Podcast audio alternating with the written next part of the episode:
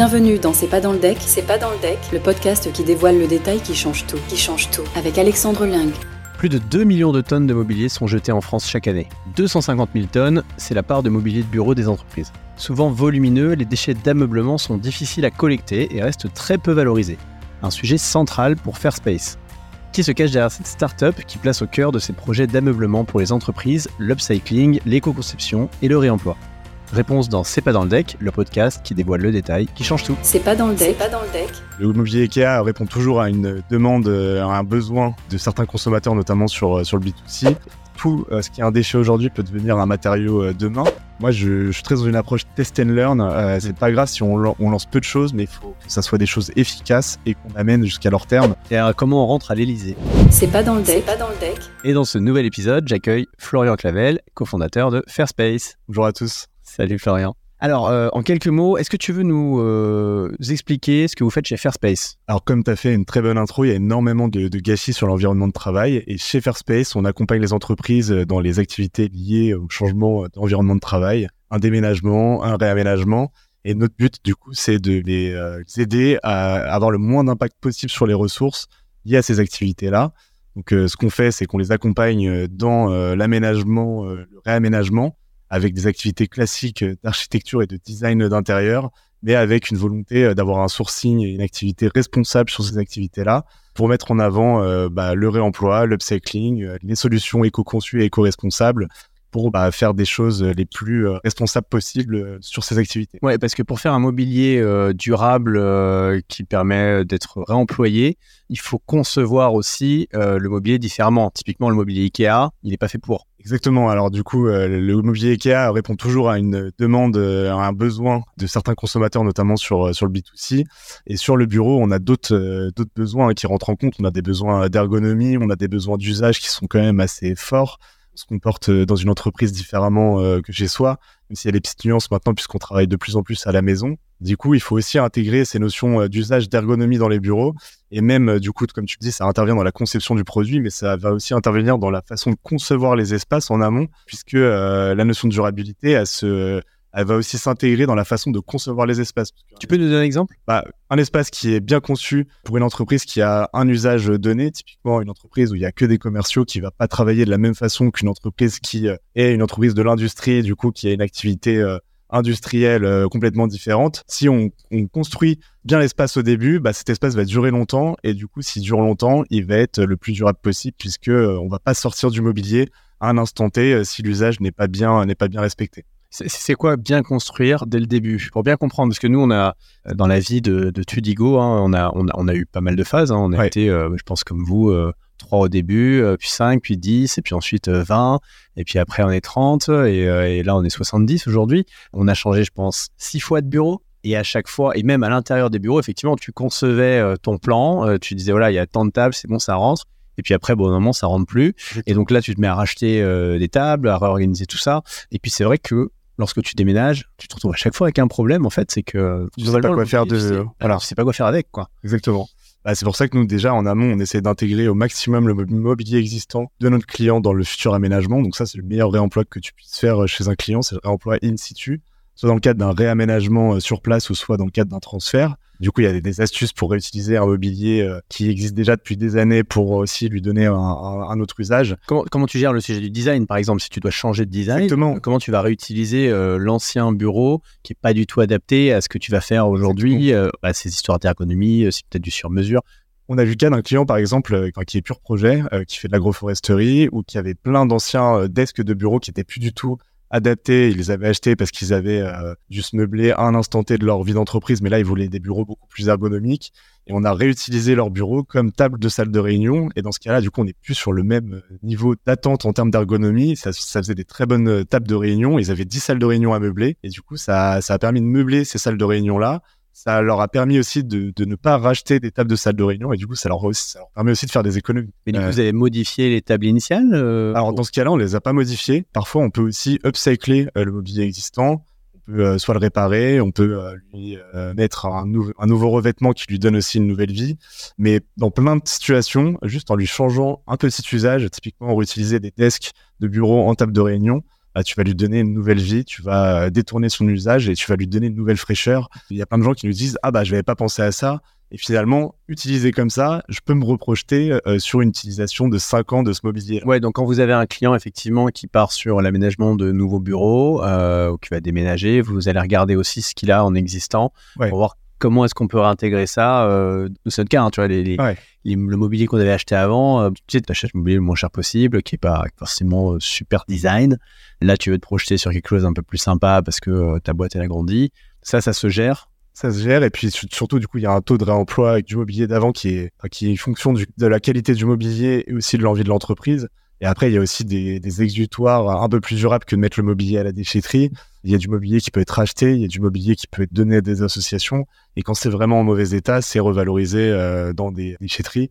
Alors revaloriser c'est un grand mot hein, parce que c'est soit euh, brûlé euh, pour faire de l'énergie ou derrière c'est démantelé pour être recyclé mais du coup, nous, on essaye aussi de, de faire un diagnostic euh, des ressources qui sortent des bureaux pour éviter que bah, tout se retrouve à la benne. Tu l'as dit, il y a 250 000 tonnes de mobilier qui se retrouvent euh, à la benne, euh, enfin, grosso modo, chaque année en sortie des bureaux. Grosso modo, il y a aussi du mobilier de très bonne qualité qui se retrouve en déchetterie.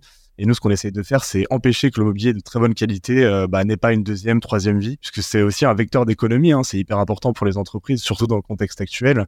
Et on leur montre qu'à budget équivalent, ils peuvent aussi faire des gains de qualité Typiquement, si tu as un budget de 200-250 euros pour des fauteuils ergonomiques, si tu les achètes neufs, tu auras un fauteuil pas voire moyen de gamme. Et si tu achètes du réemploi, tu auras un fauteuil haut de gamme qui vaut 8, 9, 600 à 900 euros euh, dans le marché et tu vas l'avoir à 200, 250 euros en reconditionné. Vous avez tissé un réseau peut-être de partenaires pour pouvoir sourcer aussi ces, euh, ces biens-là? Exactement. Donc nous, notre force, c'est d'être un agrégateur d'un écosystème qui est hyper hétérogène. Tu as l'expert du reconditionnement de fauteuils de bureau, tu as l'expert du plastique recyclé, euh, le pavé notamment, avec qui on échange beaucoup. C'est un écosystème qui est en profonde mutation. Il y a un nouveau matériau tous les jours parce que grosso modo, tout euh, ce qui est un déchet aujourd'hui peut devenir un matériau demain.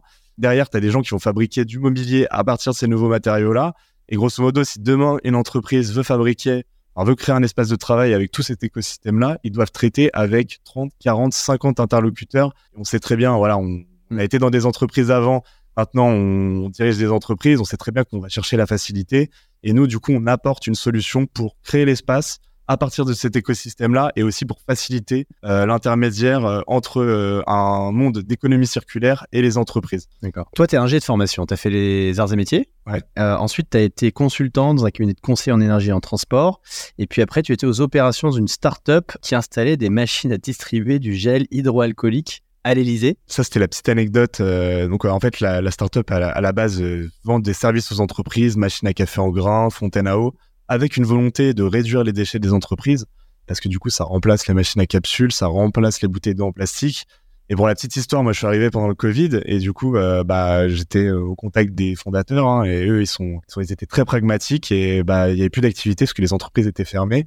Il a fallu sortir une offre très rapidement et ce qu'on a décidé de faire, c'est de lancer une offre de distributeur de gel hydroalcoolique à laquelle j'ai participé et qui m'a aussi appris un peu les, les arcanes de l'entrepreneuriat parce que c'était de l'intrapreneuriat. Et alors, comment on rentre à l'Elysée ah bah du coup c'était c'était par des relations presse, par des contacts du réseau aussi que les fondateurs euh, avaient pu avoir et puis aussi par une part de chance et aussi par un sourcing de machines françaises qui répondaient à un besoin à ce moment-là et puis comme l'Élysée voulait montrer l'exemple sur euh, bah, des contraintes sanitaires euh, assez poussées, on avait fait des super machines en acier automatique, floqué, bleu, blanc, rouge. Enfin, vraiment, c'était canon. Du coup, ouais, c'était marrant d'aller installer euh, des machines euh, en costume, euh, à les porter. C'était hyper lourde.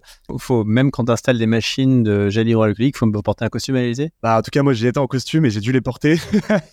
les, les, installateurs n'étaient pas forcément comme ça, mais ouais, c'était une, une super expérience c'est la seule fois où je suis allé à l'Élysée, euh, donc c'était un peu des journées euh, du patrimoine euh, un peu premium. Tu y retourneras, tu vas peut-être leur ah aménager. ouais, j'aimerais bien. J'aimerais bien installer des, des, belles salles de réunion durables à l'Elysée. Pour, ils sont très, ils ont installé aussi des case ils sont, voilà, ils sont très sensibles à l'économie circulaire. Ils essayent de montrer l'exemple. Et il y a de quoi faire. Il y a pas mal. C'est assez grand. Hein. J'ai été assez frappé par, par la taille de l'Elysée. C'est gigantesque. Tu as décidé ensuite, là, pendant le Covid, c'est là que l'idée un peu de faire space émerge. Ouais. Qu'est-ce qui t'amène à créer euh, et te dire je vais, je, vais, je vais mettre toute mon énergie à développer une entreprise euh, bah, qui euh, conçoit du mobilier upcyclé, qui rend bah, l'aménagement plus durable?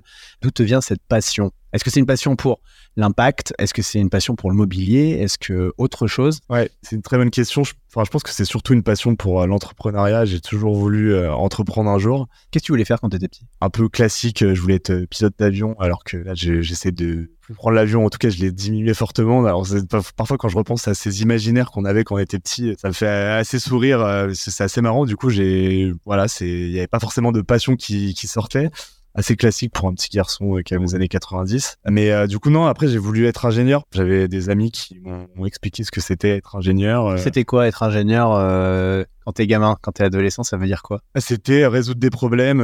c'était, voilà, on a, il y a un problème, il faut apporter une solution. ça passe par la technique et je pense que c'est ce qui m'a aussi amené sur l'envie d'entreprendre. C'est bien ce côté, en fait, tu crées le côté très concret, matière, etc. Et ce qui est marrant après, c'est qu'en école d'ingénieur, je me suis un peu détourné de la matière. Moi, c'est vraiment euh, de résoudre des problématiques. J'identifie euh, une difficulté, un paradoxe et j'ai envie de le résoudre. Quoi. Et je pense que aussi dans ma personnalité, c'est un peu une, énergie motrice d'essayer de résoudre des problèmes. Et parfois, ça me joue des tours parce que je pense qu'il y a des situations où il faut aussi les, laisser euh, les choses se faire. Et donc, l'idée de Fair Space, le Fair Space d'aujourd'hui, c'est le Fair Space du début? Déjà, on a fusionné nos projets avec mon associé Marion. On s'est rencontrés sur la route. On avait tous les deux des projets similaires liés à nos recherches sur le projet. On a vu que c'était complémentaire et, et tous les deux lancé une startup Marion réunie ou vous vous êtes rencontrés par hasard et... On s'est rencontrés par hasard. Marion avait déjà lancé euh, Fairspace administrativement. Elle avait déjà le premier site de Fairspace à l'époque. Pas encore de clients. Moi, je commençais à, réfléchir à cette idée de Fairspace. Euh, du coup, elle s'était lancée depuis quelques mois et on s'est rencontrés à ce moment-là. Donc, on a commencé aussi à tester la façon de travailler ensemble. J'étais toujours en poste, moi, de, mon côté. J'avais négocié euh, un timing de départ et du coup, j'avais un peu mon calendrier en tête. Et quand j'ai terminé mon poste euh, dans la startup, avec Marion, on a été incubé directement par Pulse, qui est un groupement entre euh, le groupe SOS et Suez. Et du coup, là, on s'est vraiment associé administrativement et puis on a pu vraiment dérouler on est passé euh, rapidement de 2 à 4 de 4 à 6 et, et, puis maintenant on est on est 10 donc vous vous connaissiez pas? On se connaissait pas euh, qu'est-ce qui vous a amené tous les deux à dire ok on peut se lancer c'est un peu comme se marier hein, monter une boîte ensemble hein. c'est exactement ça c'est hyper engageant euh, c'est même plus qu'un couple parce que tu te connais pas quoi. Donc ce qui te rassemble c'est le, le boulot c'est l'entreprise. Qu'est-ce que tu cherchais comme trait? T'essayais peut-être même d'identifier comme comme red flag? Moi ce que je cherchais comme trait déjà c'est une compatibilité en termes d'ego. Je trouve, je trouve que c'est important quand tu t'associes de pouvoir mettre ton ego de côté. Mhm. Euh, parce que quand tu as des moments difficiles, si l'ego euh, rentre en compte et que tu peux pas te dire les choses euh, cachées sous l'ombre de l'ego, bah, ça devient compliqué. Et avec Marion, on a toujours réussi à se dire les choses, même les choses difficiles, parce que c'est les montagnes russes, hein, l'entrepreneuriat. C'est simple ou vous avez des rituels justement pour faciliter ça? C'est pas simple, c'est pas difficile non plus. Et on a mis en place un rituel dès le début tous les mois, on a une réunion entre nous, enfin une réunion, une discussion entre nous. On parle pas des sujets opérationnels, on parle de notre relation. C'est vraiment la thérapie de couple de Fair Space. Parfois, on se dit que des choses bien. Parfois, on a des sujets à traiter sur euh, bah, comment ça se passe dans Fairspace ou comment ça se passe entre nous. Donc, c'est vraiment sacralisé pour parler de votre relation. Exactement. C'est intéressant. Et ça, je le conseille à, vraiment à tous les entrepreneurs. D'ailleurs, c'est des. Vous avez un genre d'ordre du jour. Tu peux nous donner un insight de votre dernier, euh, votre dernier meeting de, couple? Il n'y a jamais d'ordre du jour. On, fait, on a juste mis en place, euh, ça fait deux, trois réunions, on a remis en place une météo. Comme ça, ça sacralise un petit temps de parole de chacun avant de partir dans la discussion parce que euh, sinon on a tellement d'idées en tête qu'on part directement dans la discussion. Et ça permet de, dire euh, bah, comment on sent chacun euh, bah, dans son être à l'instant T sur le mois passé et comment on voit les choses. Et ça permet parfois de se rendre compte que soit on a des sentiments complémentaires soit l'autre va nous aider à passer une période ou va nous aider à surmonter une difficulté coup, ce qu'on fait, c'est qu'on fait une petite météo chacun, et ensuite on enchaîne sur euh, sur ce qu'on a ressenti et sur euh, bah, comment on peut mieux se ressentir sur le mois suivant. Mais euh, franchement, on essaye vraiment de le maintenir. Ça nous est déjà arrivé de le repousser, et on sent quand on le repousse, bah finalement, on a envie de le faire parce que c'est vraiment notre temps à nous. Et plus on est dans l'équipe, moins on a de temps. Je sais pas si, si c'est le cas aussi avec, avec tes associés, mais moi, moi tu as le temps de passer du temps ensemble. Et c'est important de se garder des temps et de prendre soin de la relation. Parce que euh, pour euh, réussir une entreprise, il faut aussi investir sur la relation des, fondateurs. ça, c'est le plus important. C'est le plus important, voilà. Et dans tous les podcasts, en fait, je l'entends et on prend conscience de ça. Et du coup, on essaie de vraiment maintenant aussi le sacraliser aussi dans d'autres choses que dans ces moments-là. Je pense que avoir un associé, euh, avoir des cofondateurs, c'est une grosse force. Si justement bien utilisé, parce que tu n'es pas tout seul. Et euh, l'entrepreneuriat, c'est dur. Il y a des moments hauts, il y a des moments bas. Euh, c'est assez intense sur la durée. Quand tu es entrepreneur, tu dois être un peu bon en tout, mais bon, tu n'es pas expert en tout. Tu as ta zone de génie, tu as des si tu as du bol, tes associés ont une zone de génie qui n'est pas la tienne. Donc ça permet d'être fort sur différents sujets. Donc si tu étais tout seul, tu aurais une zone de génie et puis bon, bah, tu personne pour te compléter. Enfin, des gens que tu vas recruter après, mais euh, c'est pas ce que tu as au début notamment. Hein. Euh, pas les moyens de prendre des, des, super C-level dès le départ. Euh, et puis bon, même tu sais même pas ce que tu fais. Donc concrètement ça sera jamais la même implication que toi, ce que tu mets dans, dans, dans, ta, dans ta, boîte. Quoi. Ouais.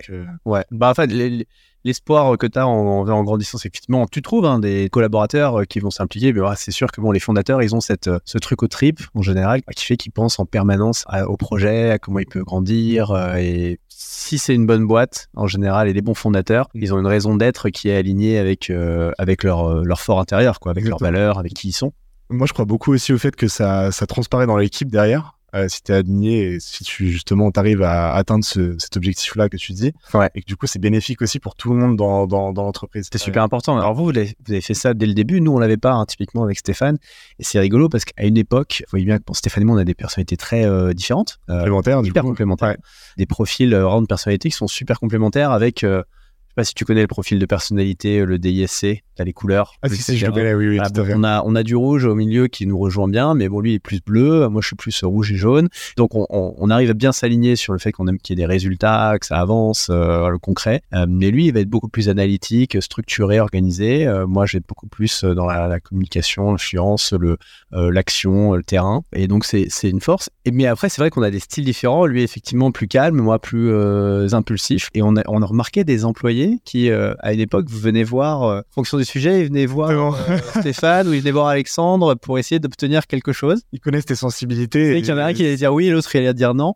Et puis en fait, depuis qu'on a mis en place effectivement nos routines et qu'on a appris à, fait, à travailler avec nos complémentarités, à bien s'aligner, à partir du moment où ils ont, on a fait ça, ils n'arrivaient plus à le faire. Parce qu'en fait, on, on allait naturellement donner la même réponse parce qu'on était 100% synchronisé quoi. Et ça c'est important parce que c'est vrai que plus tu grandis, plus tu avances, il y a du boulot et tu oublies de le faire. Et puis bah, c'est là qu'effectivement euh, parfois la relation euh, se délite comme dans un couple effectivement. Hein. Je sais pas si tu as des enfants. Euh, ah, encore. Bon, bah, quand tu as des enfants avec ta femme, il faut réussir à trouver le temps, plus du travail et des enfants, de se retrouver à deux aussi pour bah, se retrouver, se synchroniser, parler de la relation.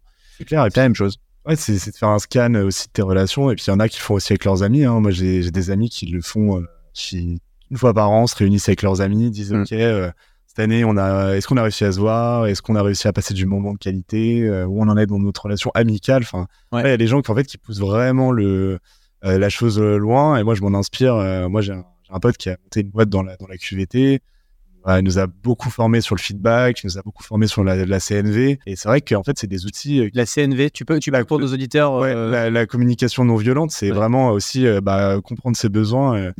c'est vraiment se recentrer sur les besoins et les communiquer à l'autre parce que quand les autres comprennent tes besoins, bah, ils comprennent aussi mieux tes réactions. Alors, personne n'est parfait. Hein. C'est possible de s'emporter, c'est possible de mal réagir mais c'est bien aussi de recentrer parfois sur l'explication. bah, là, je, je ressens tel sentiment et du coup, j'aimerais qu'on arrive à trouver une solution. Enfin, voilà, mais du coup, globalement, et surtout dans le monde professionnel, on a tous envie euh, d'atteindre un but euh, dans lequel on est tous confortables et, expliquer les choses, euh, pourquoi on les ressent, ça permet vraiment de, désamorcer des situations et, c'est vrai que la communication non violente, c'est un super outil. le feedback aussi, c'est un super outil. Et, je pense que ça, c'est permis aussi parce que tu as dit, qui était très juste au début, c'est que vous mettez vos égos de côté. Et, donc, et ça, je l'ai vu pour dans des boîtes. Les boîtes, effectivement, tu as des fondateurs, et puis c'est valable aussi dans une équipe. Hein les égos sont les, les, les, gros ennemis dans une équipe. Parce que du coup, tu, tu travailles pas pour le bien commun, tu as toujours ce truc qui va te travailler contre.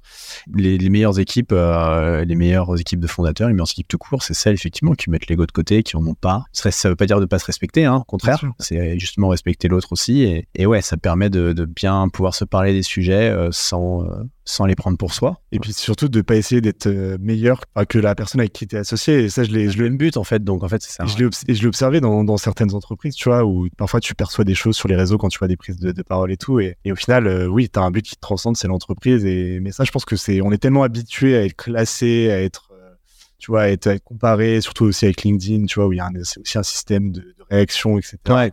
Et en fait, non, tu as un but qui te transcende, c'est l'entreprise. Et si dans, ta, dans ta relation, tu arrives à dépasser ça, euh, en fait, l'entreprise, elle, elle, va beaucoup plus loin, elle va beaucoup plus loin. Il y en a un de vous deux qui a une, présence justement plus forte dans les, sur l'extérieur? On est présents tous les deux, mais sur des, secteurs, en tout cas des domaines différents. Moi, je prends la parole sur des sujets euh, un peu plus large, aussi un peu plus lié à nos prospects, qui vont intéresser un peu plus nos prospects et, nos cibles de clients. Et Marion, elle est plus liée à tout ce qui est, enfin, notre écosystème de partenaires et à l'évolution justement de, tout cet écosystème-là. Et du coup, on essaye de prendre la parole. alors du coup, il y a des moments où elle prend plus la parole que moi et des moments où je prends plus la parole qu'elle je suis un peu plus lié à l'écosystème entrepreneuriat. C'est marrant parce que du coup, Marion, elle a aucun mal à dire qu'elle n'avait jamais imaginé entreprendre. Et ça, je trouve ça génial de dire ça alors qu'elle a fondé une boîte et qu'elle s'est lancée à la base toute seule. Hein. C'est pas elle qui s'est greffée à mon projet, c'est plutôt moi qui s'est greffé à son projet d'ailleurs. Euh, même si on, je réfléchissais aussi de mon côté et voilà. Donc moi, je prends plus la parole sur ce, ce domaine-là aussi. Et maintenant, on a aussi une super euh, chargée de marketing, Respo marketing et communication qui euh, nous aide aussi à démultiplier notre, euh, notre zone d'influence aussi sur, sur les réseaux et auprès de nos, de nos communautés, parce que c'est hyper important aussi d'apporter de la valeur à la fois à notre écosystème de partenaires et à notre écosystème de, de clients. Parce que c'est ce qu'ils attendent maintenant. Hein. Ils attendent plus juste qu'on soit là quand ils ont un besoin. Ils attendent qu'on délivre de la valeur en permanence. Ouais. Donc vous avez un gros sujet aujourd'hui de, de, production de contenu aussi. Quoi. Ouais, exactement. On commence, on commence un peu à accélérer là-dessus. J'ai envie qu'on revienne un peu au début là. 2021, vous démarrez, enfin juin 2021, c'est le début de la commercialisation. Et votre premier client, c'est Spendesk. Ouais, tout à fait. À qui vous faites euh, le rooftop. Ouais. Spendesk à l'époque, c'était déjà assez gros, je pense. Hein. C'était déjà assez gros. Ils étaient déjà, je pense, euh, enfin, je sais même pas combien ils étaient, mais ils avaient pris leur bureau à Saint-Lazare euh, sur plusieurs étages. Donc, explique pour, pour les, les, entrepreneurs qui nous écoutent et qui démarrent, qui sont dans cette phase où ils sont deux, justement, et ils ont lancé leur projet. Ouais comment euh, tu, viens signer ton premier client et puis euh, d'autant plus quand c'est un gros client? Alors c'était euh, assez assez fou hein, parce que c'était notre première signature Spendesk qui c'est une combinaison de d'insouciance, de chance et de, bon timing et d'adéquation aussi avec leurs besoins. Pourquoi je trouve ça fou C'est parce qu'à l'époque, je pense que notre interlocutrice savait qu'on débutait, mais elle n'avait pas forcément eu conscience que c'était notre tout premier client je vois nos presses de l'époque, euh, il y avait zéro logo, zéro référence et euh, et maintenant, en fait, ça me fait peur de voir la presse de l'époque maintenant, alors qu'à l'époque, on n'avait pas du tout peur au moment où on allait voir nos clients. Et je trouve ça fou, en fait. À, chaque phase, on n'a jamais peur, finalement. Et c'est quand on revoit dans le passé qu'on se dit, ah ouais, on n'avait pas peur à l'époque. Et du coup, Spendesk, euh, alors on les, on arrive à les signer. Et là, du coup, euh, doit les installer. Donc, on arrive à trouver le mobilier puisqu'on avait travaillé dessus quand même depuis longtemps. Et Marion avait commencé par ça elle, euh, d'identifier l'écosystème de partenaires qui pouvaient permettre d'installer des espaces de travail et de vie durable, puisque là on est sur un rooftop, hein, euh, c'est pas un espace de travail à proprement parler. Et là, du coup, on doit l'installer, donc on loue un camion, euh, on fait l'installation tout seul, donc c'est vraiment, c'est vraiment l'aventure entrepreneuriale telle qu'on l'imagine. Pour la petite histoire, on n'a pas fait de marge hein, sur ce projet, on n'a pas perdu d'argent non plus. Comment vous avez fait pour convaincre Spendesk de vous laisser leur rooftop, justement, de leur laisser ce premier projet, alors que bah, ça devait être un, en plus un espace qui était assez important pour eux parce que c'était l'espace un peu sympa? Tout simplement parce que en fait, je pense que euh, ils ont compris que euh, pour nous c'était un projet hyper important et qu'on allait leur apporter une surqualité. Il faut pas avoir peur d'aller cibler des entreprises qui sont euh, assez grosses ou en tout cas on se dit ah on ne les aura jamais parce que il y a plein d'entreprises qui comprennent qu'en donnant le projet à des plus petites entreprises, bah, du coup ces entreprises-là vont avoir à cœur de faire un super projet et une très très bonne qualité de service. Et euh, du coup, nous, on a, on a fait un sourcing hyper qualitatif. Les produits ont vraiment tapé dans l'œil de notre interlocutrice. On a fait une mise en plan euh, qui était normalement pas incluse, mais qui a aussi euh, permis de faire pencher la balance. Et puis, on était présent de A à Z jusqu'à l'installation. T'as les fondateurs qui installé ton mobilier, les meubles en costume. On a, alors pas en costume cette fois-ci, j'étais bien en jean basket. et ce qui est marrant, c'est que sur les, les, photos de référence de ce projet-là, bah, du coup, on était tellement fiers que c'est nous qui sommes dans les poufs euh, du rooftop. Euh, et du coup, maintenant, on continue de les mettre sur les praises euh, parce qu'on est assez attaché à cette première ref. Mais c'est quoi ton, ton projet le, à date le plus fou? Le projet le plus fou, pour le coup, c'est notre plus gros projet. C'est un restaurant d'entreprise qu'on a fait pour une foncière, 200 places qui coche toutes les cases de l'économie circulaire. Pourquoi c'est le plus fou? Parce que on l'a gagné avec très peu de matière. On, ce modo, on a fait quelques échanges. Voilà. un appel d'offres ou vous les ayez approchés? On est passé euh, hors appel d'offres euh, parce qu'il y avait un, fort sponsor RSE qui a réussi à nous mettre sur le projet. On a fait. que vous avez targeté. Il nous a mis en relation avec euh, cette personne-là. Il y avait un projet sur une dizaine d'étages et il y avait une volonté de, de donner un axe fort de développement durable et de RSE sur une partie du projet. Pour eux, ils ont identifié le restaurant d'entreprise comme candidat pour faire une partie du projet en durable. Parce que évidemment, euh, les 10 étages, c'était difficile de les faire full durable. Enfin, en tout cas, à cette époque-là, même si on arrive de plus en plus à faire des grands projets sur des milliers de mètres carrés en, durable. Et du coup, on a rencontré les architectes qui avaient justement le projet global. On leur a présenté notre approche, notre sourcing. On a fait une proposition commerciale et on a signé ce projet qui était un projet à 300 000 euros. Ce que je trouve fou, c'est que c'est pas notre projet qui nous a demandé la plus grande euh, force commerciale et euh, ça a été une super réussite. Le résultat est, incroyable. Du coup, euh, non, franchement, c'est le projet que je trouve le plus fou parce que on a réussi à le gagner avec moins d'efforts que certains projets à 10 000 euros. Donc, je trouve ça incroyable. Et j'ai... Souvent, c'est pas les, c'est pas les plus gros projets qui te demandent le plus d'énergie. Exactement. De 2 à 10, c'est quoi les, tips pour, euh, pour l'entrepreneur justement qui doit scaler en termes de structuration? Parce que tu m'avais dit que tu avais, au début, vous aviez eu du mal justement sur le sujet structuration. Est-ce que tu peux nous parler plutôt de, ce que vous avez appris et donc euh, comment est-ce qu'on passe de 2 à 10 Parce qu'après, il y a un autre sujet euh, qui sera à 50. 10 à 50. Ouais. C'est pas qu'on a eu du mal à se structurer, c'est que en fait, c'est un travail de tous les instants, la structuration notamment les onboarding. Pour moi, c'est le point clé de la structuration d'une entreprise. Tout le travail de l'accueil de nouvelles personnes se fait euh, sur euh, ces euh, premières semaines, premiers mois. Pour moi, la clé et puis le tip que je peux donner à tout le monde, c'est vraiment de mettre le paquet sur l'onboarding. Typiquement, nous, on s'est rendu compte qu'il y avait beaucoup de choses qu'on dupliquait à chaque onboarding, des présentations sur des outils, sur la façon de fonctionner. Déjà, on a décidé de faire beaucoup d'asynchrone. On a pris un outil qui s'appelle Loom, que je pense beaucoup de personnes connaissent c'est pas très cher et ça permet de faire beaucoup de réunions asynchrones et du coup de gagner du temps et de maximiser la valeur sur des réunions euh, qui sont nécessaires de, faire en présentiel quand les gens arrivent, traduire la vision qui, elle, évolue rapidement et où il y a besoin que ça soit euh, des paroles et un contact humain. Donc ça, premier, euh, premier conseil. Et puis un onboarding, moi je dis toujours qu'une personne, elle est vraiment onboardée après six mois dans l'entreprise pour un, poste hein, qui va être pérenne dans l'entreprise, un CDD ou un CDI. Mais du coup, ça se suit sur les six premiers mois. quoi. C'est pas euh, une première semaine et ensuite on lâche les gens dans l'arène parce que c'est des gens qui vont derrière maximiser la valeur sur tout le temps qu'ils vont rester dans l'entreprise. Euh, donc moi, c'est un peu mon, combat au quotidien, mhm. c'est de réussir les onboarding. Donc on a créé euh, un centre base de connaissances avec Notion et Loom. On crée des tableaux d'onboarding quand les gens arrivent. On essaye de faire de la transversalité aussi entre les équipes pour que chacun aussi comprenne le périmètre des autres équipes. Des vies ma vie un petit peu aussi. Ouais, un peu des vies ma vie. Et puis pour moi, la clé euh, de la réussite d'une entreprise, en tout cas à l'heure actuelle, c'est que chacun puisse, en tout cas chez nous, chez Fairspace, puisse un peu dépasser son périmètre. Typiquement, nous, la partie commerciale qualifie les besoins des clients mais il faut qu'elle soit aussi capable déjà de donner de la valeur sur les aménagements. Il faut qu'aussi elle soit un peu onboardée sur la partie projet. Donc, euh, in fine, ça devient aussi un peu des mini euh, chefs de projet. Faut que la partie projet, ce soit aussi des commerciaux parce qu'ils interviennent dans la partie commerciale.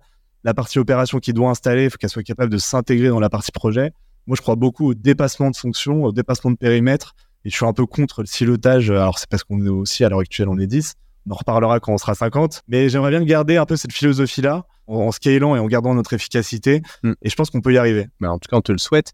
Alors, ce qui est sûr, c'est que les gens vont rester assez longtemps chez toi parce que, euh, un peu comme notre ami euh, Jérémy Cléda de Welcome to Jungle, vous avez décidé d'instituer la semaine de 4 jours, dès maintenant. Ouais, tout à fait. Est-ce que tu peux euh, dire bah, Comment vous est venue cette idée Et puis, bah, qu'est-ce que vous avez euh, fait pour que ça soit un, succès? Si on a assez de recul pour dire que pour l'instant, ça marche bien. Déjà, tu, l'as bien introduit. Hein. Welcome to the Jungle, c'était les pionniers en France. Ensuite, il y a d'autres pionniers euh, comme LDLC. Ils sont 900 euh, et du coup, c'était l'autre belle réussite de la semaine de 4 jours. Moi, je m'y intéressais quand même depuis pas mal de temps parce que j'aurais adoré pouvoir en bénéficier quand j'étais salarié à l'époque. Je réponds tout de suite à une interrogation de certains entrepreneurs. Avec Marion, on travaille le vendredi. On peut pas du tout encore euh, ne pas travailler le vendredi, même si on y aspire peut-être un jour. On verra si c'est possible, même si c'est euh, compliqué à l'heure actuelle. Donc c'est pas un problème ça? C'est pas un problème, c'est même, euh, c'est même, ça nous laisse une respiration le vendredi parce qu'on n'a pas de réunion en interne et ça nous permet de faire autre chose, notamment de faire du développement, d'aller prendre des cafés avec des partenaires, de rencontrer d'autres d'autres personnes et de travailler, faire du deep working qu'on peut pas forcément faire le reste de la semaine. On a vraiment gagné aussi un bienfait le vendredi, nous, personnellement. Et pour les salariés, euh, eux sont hyper satisfaits. Il n'y a pas de coup de mou dans la semaine. Typiquement, le mercredi de la semaine de 5 jours est toujours vécu comme une journée un peu, euh, un peu plus euh, difficile parce que le mercredi, on se dit, bon, il reste deux jours, c'est le tournant de ma semaine, et, etc. Bah, nous, maintenant, le mercredi, les gens se disent, bah, demain soir, je suis en week-end, quoi. Donc, donc, ils sont aussi hyper contents. Par contre, voilà, la semaine de 4 jours, on s'est rendu compte qu'il n'y avait pas que des bienfaits que tu peux voir de l'extérieur à première vue. Ça fait des journées plus longues. Nous, on a appliqué une semaine de 4 jours de 35 heures du lundi au jeudi pour nos salariés. Ça ressemble à quoi? C'est quoi le, calendrier type? Typiquement, les gens arrivent entre 9h et 9h30 et partent entre 19h et 19h30. Euh, alors, alors c'est pour appliquer les 35 heures, mais c'est vrai qu'il y a beaucoup de gens qui travaillent, euh, et moi je l'ai fait hein, sur 5 jours, euh, qui faisaient ces horaires-là. C'est aussi un moyen de bien respecter le temps de travail des salariés Et typiquement, voilà, maintenant, on a un peu démystifié le fait que performance est proportionnelle au, temps de travail. Mais est-ce qu'il y a des collaborateurs qui sont adaptés à la semaine de 4 jours et d'autres qui ne le sont pas? Est-ce qu'il y a une façon de manager aussi qui est une culture qui doit changer pour pouvoir euh, réussir ce passage-là? Alors déjà, on n'est pas arrivé d'un coup, on a fait des tests, on a adapté notre, euh, notre dispositif. Tandis que tu as fait des tests, vous n'avez pas mis toute l'équipe aux 4 jours tout de suite, c'est quoi le process? Alors je donne les clés, enfin le process que nous on a appliqué en étant une, une, boîte de 10 personnes. On a fait un test avec tout le monde sur deux semaines, en décembre 2022, avec le vendredi off. Pourquoi deux semaines? Parce qu'on voulait déjà faire un mini-test auquel euh, moi j'ai participé pour le coup, pour aussi me rendre compte de comment c'était. C'est pas venu d'une décision de Marion et moi, c'est venu d'un groupe de travail en interne qui s'occupe aussi des évolutions euh, à des modes de travail de l'entreprise. On est un peu en mode de gouvernance partagée où il y a des cercles de décision euh, qui intègrent tous les salariés.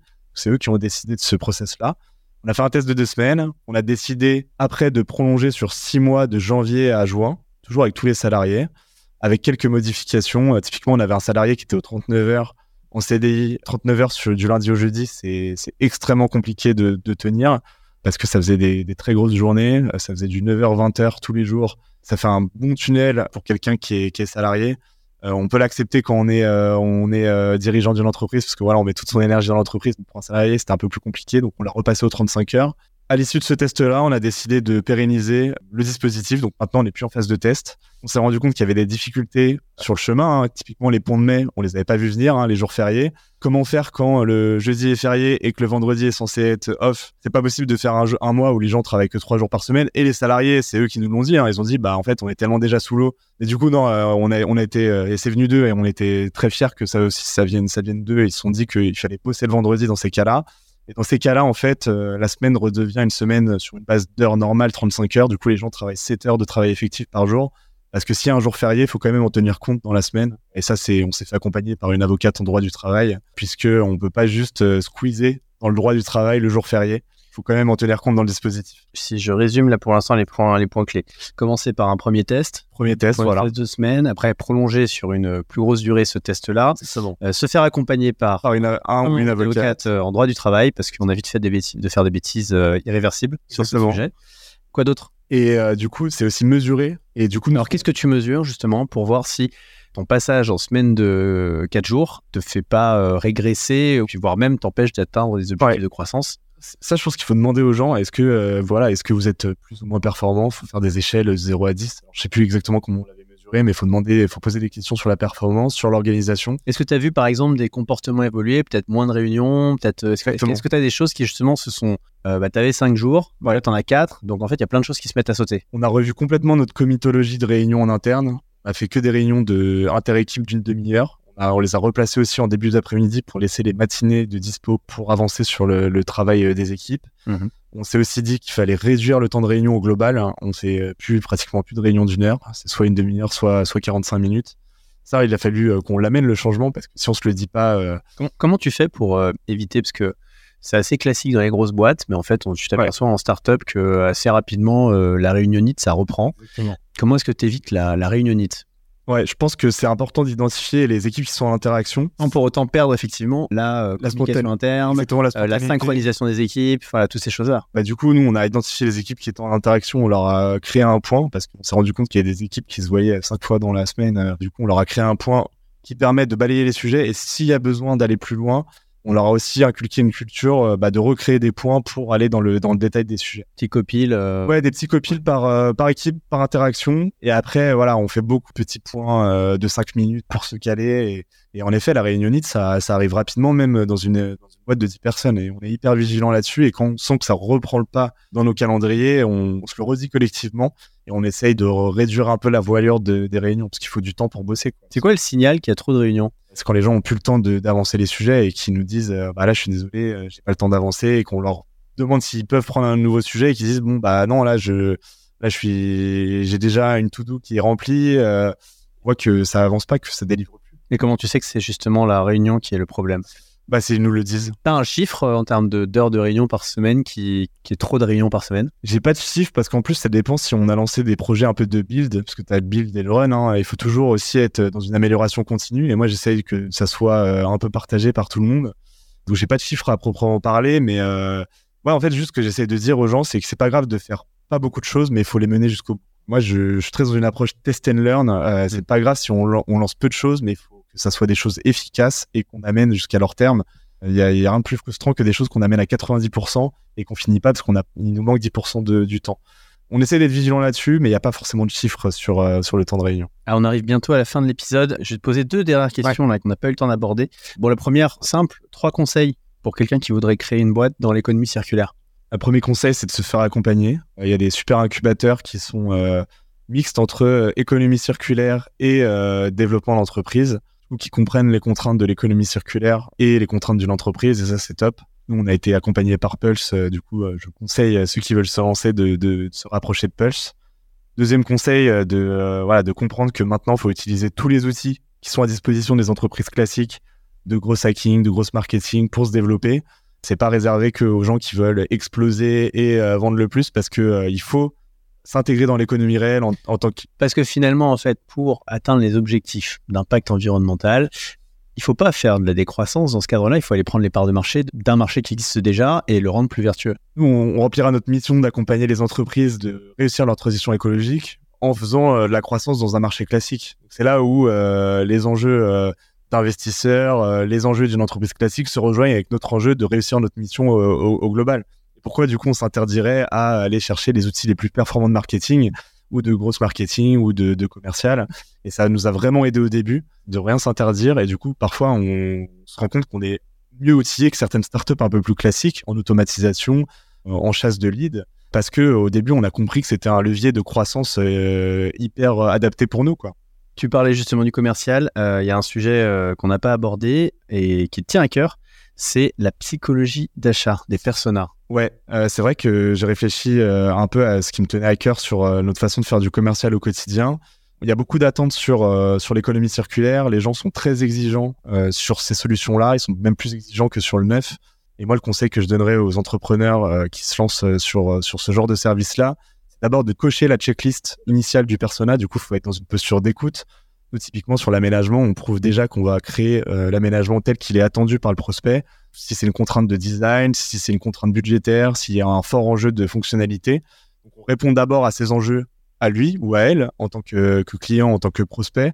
Et ensuite, on lui montre qu'on le fait de manière durable et qu'on le fait de manière d'économie circulaire. Ouais, c'est un peu comme nous avec l'investissement. On explique aux gens que non, non, mais c'est d'abord de l'investissement.